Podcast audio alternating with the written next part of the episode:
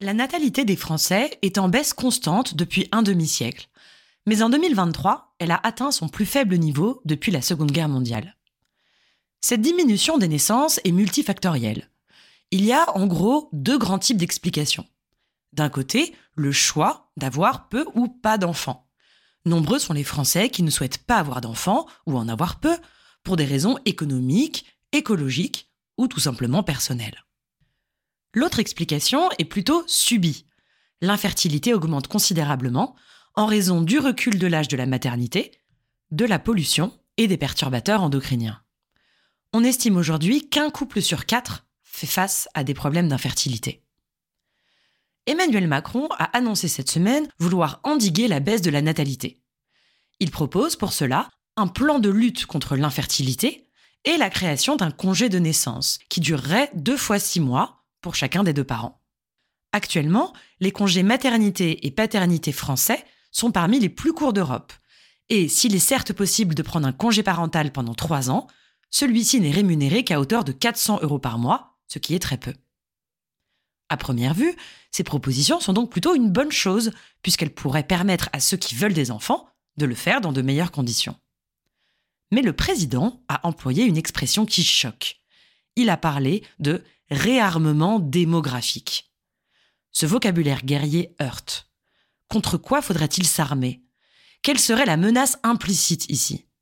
Que penser de ce retour à une politique nataliste qui est traditionnellement l'apanage de l'extrême droite?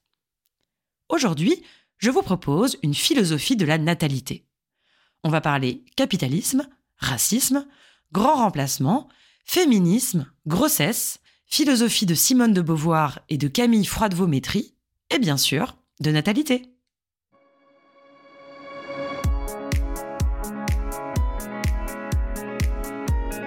Bonjour à toutes et à tous et bienvenue dans le fil d'actu, le podcast qui porte un regard philosophique sur l'actualité.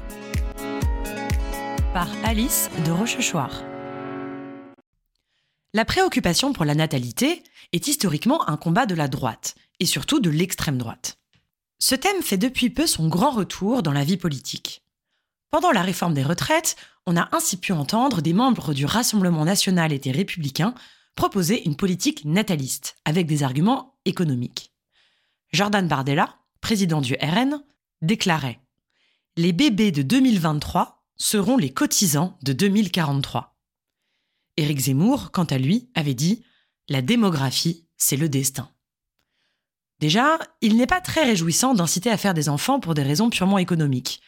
Et on s'imagine difficilement dire à un proche qui attend un enfant qu'on le félicite pour son futur cotisant. Dans ce cadre, le réarmement démographique consisterait à élever des soldats du capitalisme contre la menace de la décroissance. Ce qui poserait déjà question, tant on sait que la poursuite effrénée de la croissance mène à une destruction environnementale catastrophique. Qui d'ailleurs nuit à la fertilité, car la croissance génère de la pollution et la multiplication des perturbateurs endocriniens, comme par exemple le glyphosate, qui vient d'être à nouveau autorisé par l'Union européenne. J'y avais consacré un épisode du fil d'actu. Un grand plan contre l'infertilité, cela passerait donc par une véritable politique écologique. Et ce n'est pas du tout la direction prise par Emmanuel Macron. En outre, à y regarder de plus près, la politique nataliste n'a pas une motivation essentiellement économique. Elle s'appuie plutôt sur une théorie dont vous avez sans doute déjà entendu parler, celle du grand remplacement. Cette théorie, apparue en 2010 sous la plume du militant d'extrême droite Renaud Camus, est qualifiée de complotiste, car elle contredit toutes les données démographiques et sociologiques.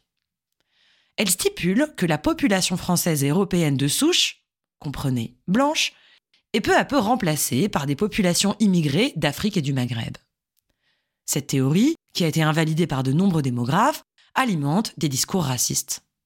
Le député des Républicains, Bruno Retailleau, affirmait début 2023 que la question démographique est une question idéologique, car pour financer un régime par répartition, c'est soit plus d'enfants, soit plus d'immigrés.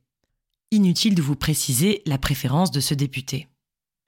Dans ce cadre, un réarmement démographique aurait pour but de lutter contre la menace d'une invasion migratoire. Remarquons d'ailleurs que cette annonce a eu lieu moins d'un mois après la loi immigration, qui brille par sa xénophobie. Là aussi, j'y avais consacré un épisode. En annonçant ce réarmement démographique, Macron fait donc un appel du pied à la droite et à l'extrême droite. La politique nataliste, derrière un discours économique, a donc des motivations principalement racistes.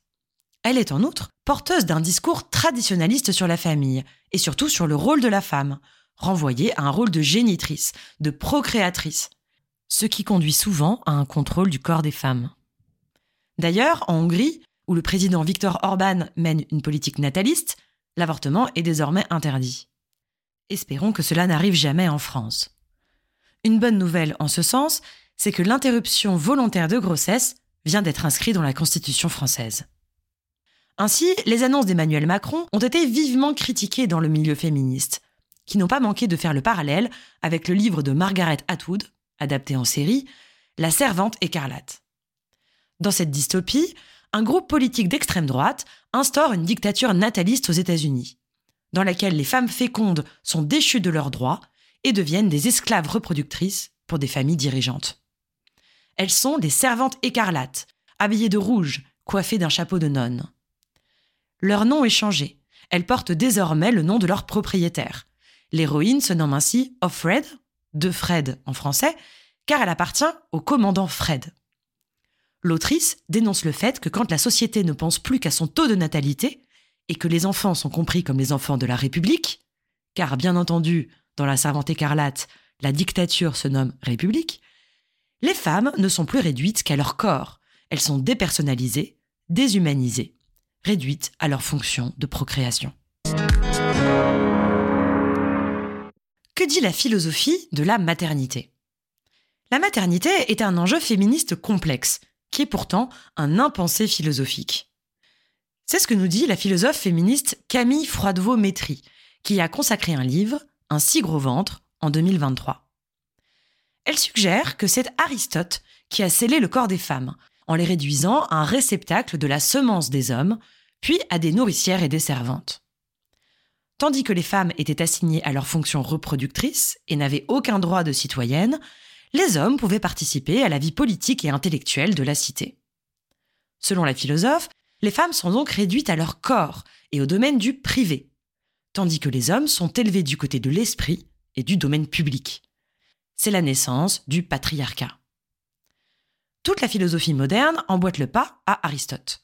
Le sujet est conçu comme un sujet pensant, rationnel, un être de raison, ce qui exclut d'emblée les femmes.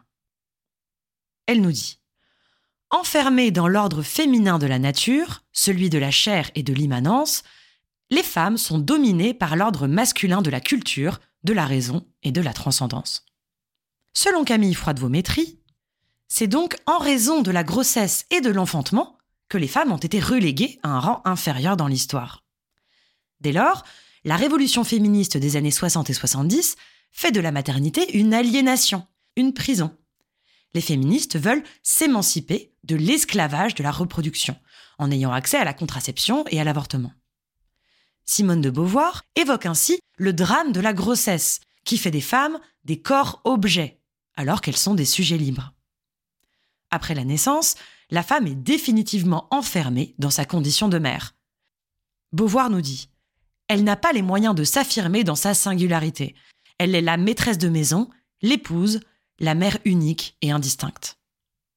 Ainsi, le féminisme des années 60-70 rejette la maternité avec force, car elle est le symbole de la domination des femmes. Camille Froidevaux-Métry poursuit son analyse historique. Dans les années 80-2000, le féminisme consiste à devenir comme des hommes. Les femmes font comme si elles n'avaient pas de corps et se consacrent pleinement à leur travail et à leur carrière pour s'élever au rang d'être de raison. Le féminisme est donc compris comme la conquête des droits dans l'espace public. Dans les années 2000, un tournant s'opère. Le corps revient au cœur des préoccupations féministes à partir de la revendication que l'intime est politique et que la sphère intime est encore le lieu d'une domination masculine. Le thème de la maternité, depuis quelques années, est peu à peu réinvesti. On met à jour la notion de charge mentale et de charge maternelle, avec l'inégale répartition des tâches, le passage des femmes à un travail à temps partiel pour éduquer les enfants, etc. Selon Camille Froidevaux-Métry, cette révélation est essentielle, car elle s'attaque au cœur du système patriarcal, l'enfermement des femmes dans leurs conditions maternelles, qui s'incarne dans des pensées comme l'instinct maternel, qui serait naturel, ou encore dans l'idée que la grossesse et la maternité sont l'accomplissement ultime absolu pour une femme, et même qu'une femme sans enfant, ce n'est pas tout à fait une femme. Cela revient à essentialiser les femmes, c'est-à-dire à réduire leur identité à une nature, qui serait l'enfantement. Alors que, nous dit Camille Froide-Vaumétrie, c'est une construction historique. Il est donc possible, pour la philosophe, de repenser la maternité. Dans le sillon de Beauvoir, elle met ainsi à jour l'ambivalence de la grossesse et de la maternité, en tant qu'expérience sensible et politique. La grossesse peut être, d'un côté, un moment de dépossession, de dépersonnalisation, d'aliénation. Les femmes ne sont plus que des ventres, et leur subjectivité est parfois niée. Le corps maternel est mis au service de la société, et l'on réduit la grossesse à un processus social de fabrication de la vie. Elle s'appuie sur les témoignages de femmes enceintes et sur sa propre expérience. Pendant la grossesse, on ne vous parle plus que de votre grossesse. Vous êtes réduite à un corps en gestation. Ce corps est d'ailleurs contrôlé. Vous êtes prié de ne pas faire d'enfants trop jeunes, sinon on vous traite d'irresponsable, mais pas trop vieille non plus, sinon vous êtes irresponsable. On vous ordonne de ne pas prendre trop de poids, on touche votre ventre sans permission, et on se permet des commentaires sur votre corps. Comme nous dit la philosophe, dans le processus de gestation, c'est la femme enceinte en tant que personne qui se dissout pour ne laisser subsister que la fonction qu'elle est en train de remplir. Mais la grossesse peut aussi être le lieu d'une réappropriation, d'une émancipation. Nombreuses sont les femmes qui évoquent, pendant leur grossesse, un sentiment de force, de confiance, de relation au vivant. Nombreuses aussi sont celles qui apprécient échapper à la condition d'objet sexuel, au moins pendant quelques mois.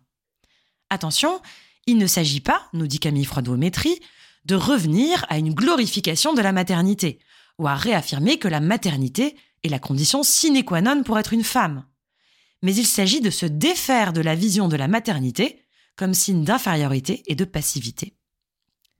Elle analyse le cas des grossesses d'hommes trans. Ces trajectoires de vie qui remettent en question l'opposition binaire entre hommes et femmes, puisque des hommes sont enceints, permettent de penser une parentalité qui n'est pas corrélée à la biologie et à la nature. Car, comme on l'a dit, le recours à la nature revient à réduire les femmes à leur fonction reproductrice.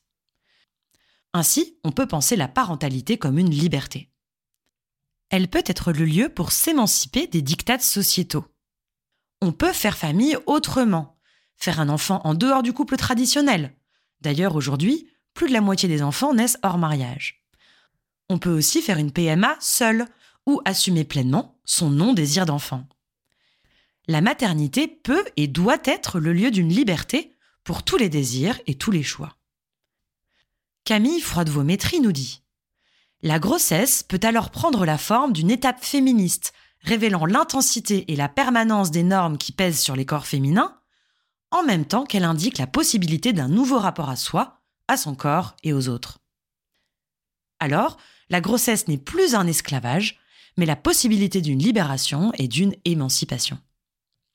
Plutôt qu'un réarmement démographique, qu'une politique nataliste qui cherche à augmenter le nombre d'enfants de manière guerrière, conquérante, dominatrice, on souhaiterait une politique qui facilite la vie de ceux qui souhaitent avoir des enfants et qui respecte le choix de celles et ceux qui décident de ne pas en avoir. L'intime est politique. Le combat, c'est d'avoir le choix, les bonnes conditions pour faire ce choix, et qu'on respecte ce choix.